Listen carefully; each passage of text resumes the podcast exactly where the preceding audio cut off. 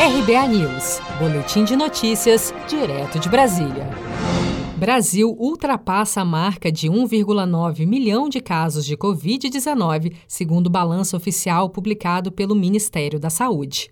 O Ministério da Saúde confirmou nesta terça-feira, 14 de julho, um total de 1.300 novas mortes por Covid-19 nas últimas 24 horas, elevando o total de vítimas fatais no país para 74.133. O governo federal também informou em seu boletim diário 41.857 novos casos confirmados da doença, com um total atualizado de 1.926.824 quatro diagnósticos positivos de contaminação pelo novo coronavírus. A estimativa oficial de recuperados é de 62,8%, totalizando 1.209.208 pessoas. O governo federal repassou nesta terça-feira 15 bilhões de reais a estados e municípios referentes à verba emergencial direcionada ao combate da Covid-19 no Brasil.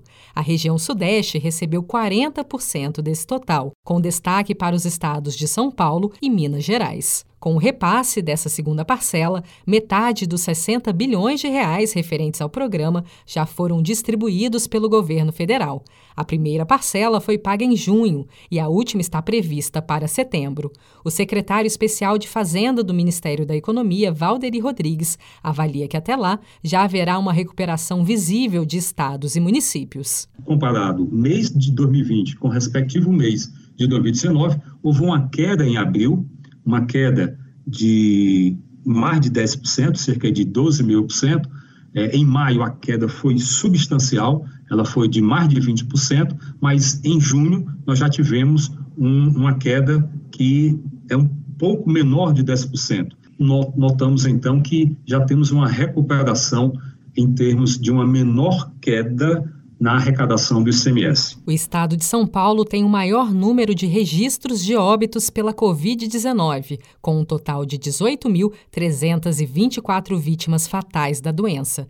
Na sequência, aparecem o Ceará, com 6.977, Rio de Janeiro, 11.624, Pará, 5.318 e a Bahia, com 2.584 mortes.